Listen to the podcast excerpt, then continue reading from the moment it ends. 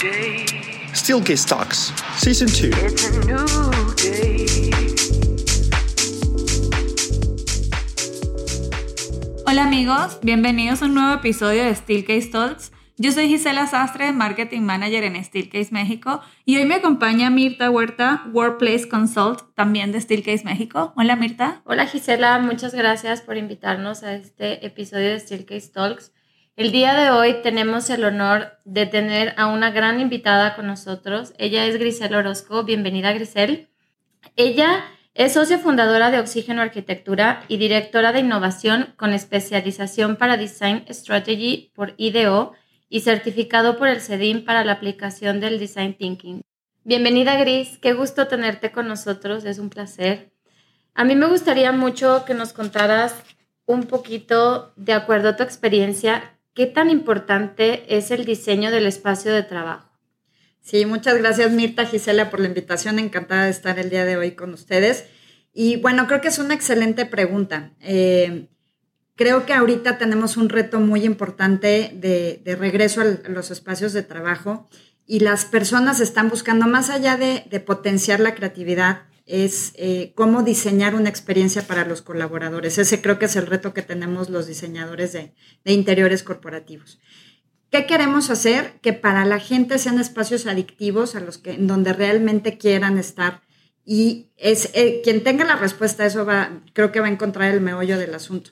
¿Qué estamos haciendo ahorita? Como para dejar algo sobre la mesa es investigar, preguntar qué es lo que está buscando la gente de regreso a esos espacios. Normalmente cosas que no pueden hacer en su casa y la infraestructura que les puede dar un, un, espacio de, corporativo de, alto nivel, ¿no? Creo que eso es ahorita por lo menos lo que estamos encontrando. Pero ¿qué buscan la experiencia? Creo que eh, un ejemplo muy bueno es cuando vamos a un restaurante, que no nos importa atravesar la mitad de la ciudad para ir a comer a un buen lugar, porque la experiencia completa es muy agradable. Creo que lo que tenemos que buscar es cómo diseñar esa experiencia de regreso a los espacios de trabajo. Ustedes como oxígeno, ¿cómo hacen esa sinergia con el cliente para decirle que ahora el espacio de trabajo tiene que ser una experiencia? O sea, porque antes lo teníamos visualizado más como un lugar de trabajo, algo mucho más cuadrado y ahora ya pues tiene que ser una experiencia, como bien dice. Sí, fíjate que antes, eh, yo digo que ahorita estamos viviendo una época muy emocionante porque antes diseñábamos espacios para ocupaciones máximas, ¿no?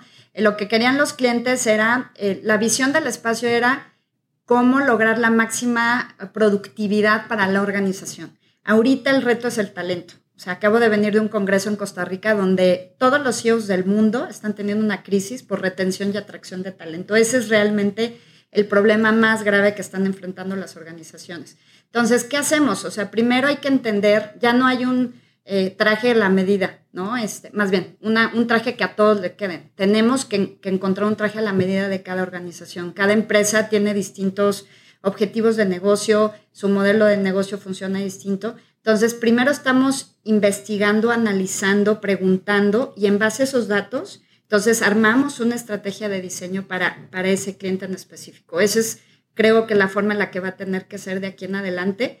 Y en base a esa información, diseñamos un espacio que realmente logre los objetivos de negocio y entender la velocidad en la que va a cambiar esos objetivos de negocio, porque hoy día nos está pasando que la velocidad en lo que están pasando las cosas es tan rápida ¿Qué nos pasa? Eh? Diseñamos algo y tres meses, cuatro meses después ya nos ya Entonces, sí, tenemos que tener la forma de un poquito ser predictivos, poder ver hacia el futuro, que ahorita vamos a platicar de eso, y con esa información diseñar para que no sea obsoleto la, cuando el cliente ya está estrenando sus oficinas. Y yo creo que algo también importante es que venimos de, un, de estar en casa, y ahora el tema también del trabajo híbrido. O sea, ¿cómo crees tú ahí? ¿Crees que es un elemento que se está potencializando, que las empresas lo están adaptando? ¿Cuál es la importancia de seguir trabajando de manera presencial o híbrida? ¿Ustedes cómo lo han visto? O remota, sí. Mira, es, es un tema de dinero y es un tema de talento. El, el, otro día estaba justamente platicando con un, un socio en, este, en, Londres y me decía que de acuerdo a los últimos estudios que están haciendo en Londres, las empresas se, se ahorran 11 mil dólares al año por empleado que trabaje remotamente wow. medio tiempo. O sea, eso estás hablando de en pesos 220 mil pesos al año.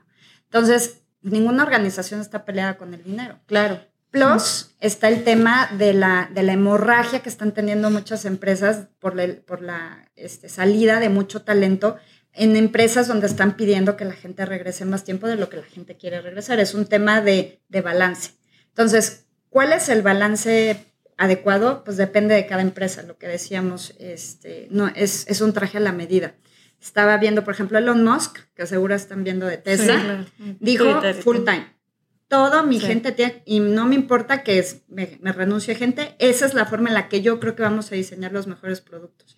El de Yelp, no me recuerdo ahorita el nombre del director, pero dijo, no, yo creo que mi gente puede trabajar 100% remoto. Remoto. Y, y así lo está haciendo, él, él ve esa visión para su organización. Y de LinkedIn lo que decidió es, es- lo que él decidió, perdón, es eh, confianza. Le llama el trust. Yo confío en que mi equipo va a estar trabajando de donde sea y como sea, siempre y cuando me entregue objetivos. Entonces, son tres visiones, si te fijas, muy distintas. Las, tre- las tres empresas son muy exitosas Y muy válidas. y muy válidas. Entonces, ¿cuál es la respuesta? Pues es que no hay una respuesta para todos. Eh, cada empresa, cada organización, cada equipo de trabajo va a tener que encontrar su respuesta dependiendo de sus actividades y del modelo de negocio. Sí, Gris, y, y muy bien como lo dices, ahora tenemos que personalizar las experiencias, o sea, no solamente dar la experiencia, sino personalizarla. Tomando eso en cuenta, sabemos que por la naturaleza del mercado se han tenido que perfeccionar constantemente los procesos y metodologías del diseño. ¿Cómo han cambiado las expectativas de los clientes en cuanto a espacios de trabajo? Muchísimo. Ahorita también estaba platicando justo ayer con mi equipo. Antes tú llegabas y el cliente era una fe absoluta en lo que tú le dijeras, porque tú eras el especialista. Te estoy hablando hace a lo mejor 10 o hasta 8 años. Ahorita los clientes están súper informados. Saben perfectamente qué quieren lograr con, con el proyecto y se informan de quiénes son las empresas, cuáles son las tendencias, cuáles son las metodologías. Entonces llegas con clientes muy informados. ¿Qué es lo que hacemos? Ya no solamente tenemos que ser arquitectos, sino que tenemos que convertirnos en analistas, investigadores, entender el modelo de negocio, ser parte del equipo de trabajo del cliente.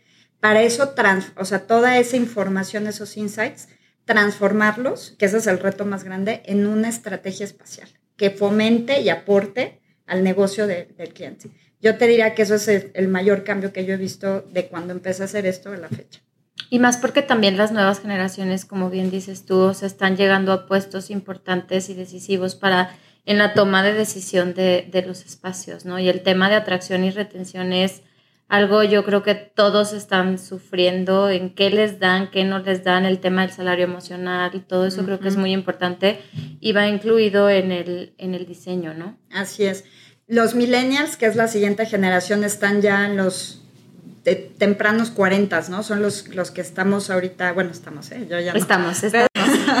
Pero bueno, los, o sea, es la generación que viene a ocupar las, las posiciones de liderazgo. Entonces, el reto que tienen ellos es, pues ese cambio, la verdad es que también no solamente cambió el que nos fuimos a casa, sino cambió la forma en la que trabajamos este, para siempre. Entonces, tenemos que entender eso y cómo moldear los espacios para que tengan la velocidad y la flexibilidad y la adaptabilidad para, para ir a la mano, a la par de lo que está pasando en la, en la, en la, la forma en la que están trabajando las empresas. ¿no? Claro. Oye, Gris, y de la siguiente frase, tener un enfoque multidisciplinario y una singular visión sobre la arquitectura nos permite ofrecer soluciones únicas y específicas a condiciones complejas. ¿Nos podrías platicar más? Sí, eso tiene que ver con lo que te decía antes, pues sabías de arquitectura y ya, ¿no? Y este, y la verdad como arquitecto no, los médicos, por ejemplo, es una profesión que están constantemente evolucionando, se especializan mucho y demás. Como arquitecto estudias arquitectura y that's it, ¿no? Y suerte, y, y si te iba bien, pues en la vida ibas a funcionar muy bien con lo que te habían enseñado, la experiencia que podías lograr. Hoy día estamos teniendo que prepararnos muchísimo más en otros aspectos. Ya no solamente debes saber de arquitectura, debes de saber de finanzas, debes de saber de modelos de negocio, debes de saber de analytics, ¿no? De análisis de datos. Eh, De para- recursos humanos, de todo. RH, De todo lo marketing. de hasta de legal. gestiones del cambio, todo esto que está pasando, para poder realmente ayudar a tu cliente a desatorar todo el proceso.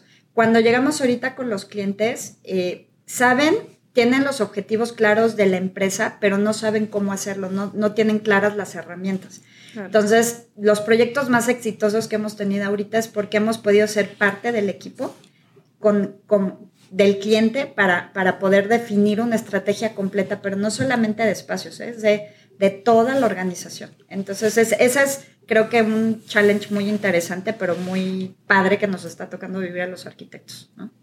Qué padre, qué padre, Grisel. La verdad es que es, es un privilegio tenerte aquí y yo sí tengo una pregunta, ahora que somos tres mujeres en Sí. este podcast.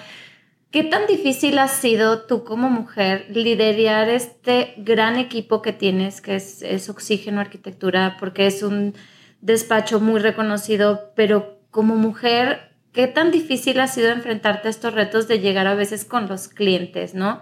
O sea, ¿ha habido algunos retos o todo ha sido fácil? ¿Cuál ha sido como tu trayectoria? Eh, mira, no, yo no me puedo quejar porque creo que he tenido mucha suerte empezando por mis socios, que son eh, excelentes personas y siempre me han apoyado y jamás he sentido en ningún momento que por ser mujer mi, mi- opinión valga menos en, en la empresa. Pero sí es cierto que los clientes de repente ven a una mujer y tienen, pues de alguna forma como este paradigma de que las mujeres no tenemos la capacidad de, de atender o llevar a buen término sus proyectos y demás. Yo personalmente lo que he hecho es prepararme el doble. O sea, si un hombre se esfuerza, yo me Claro. esfuerzo el doble.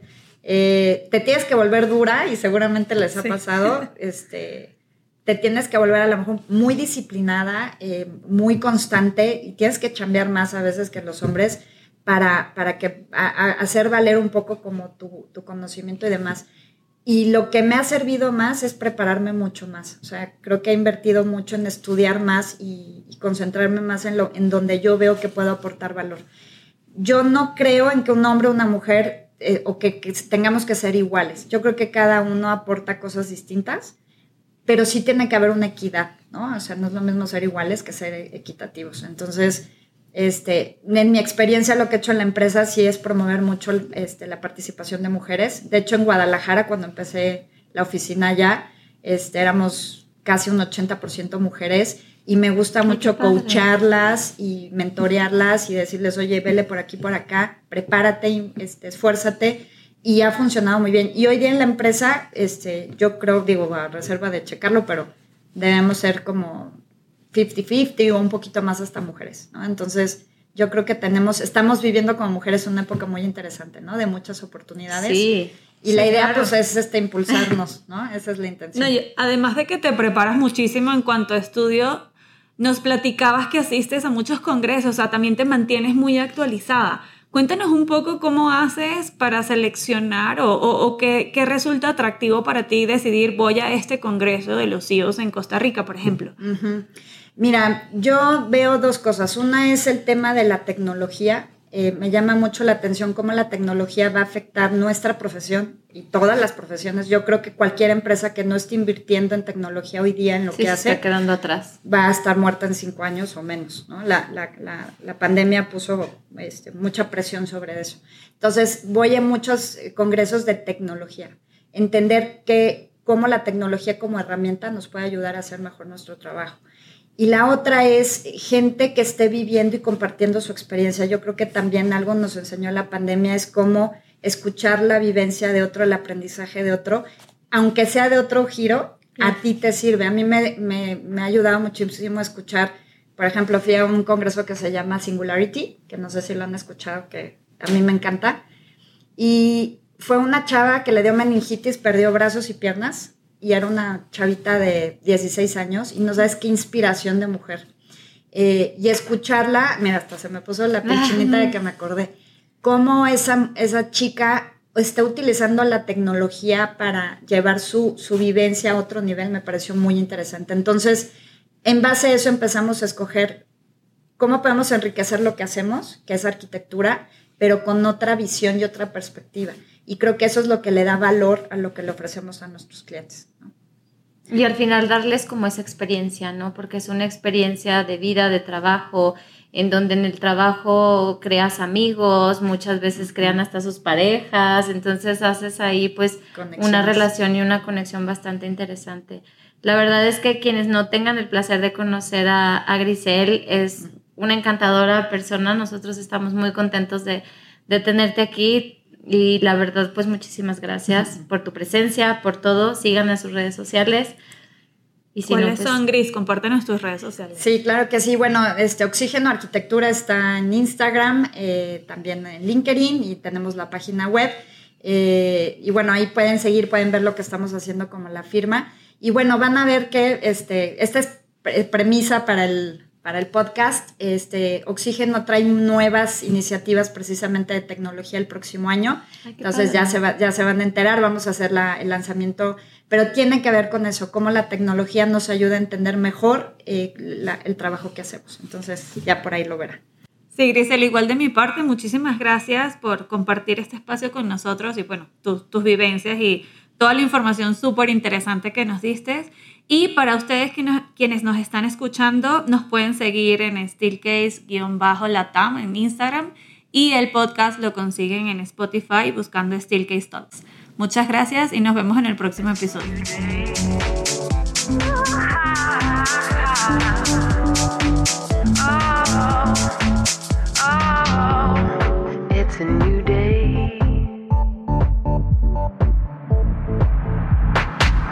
It's a new day.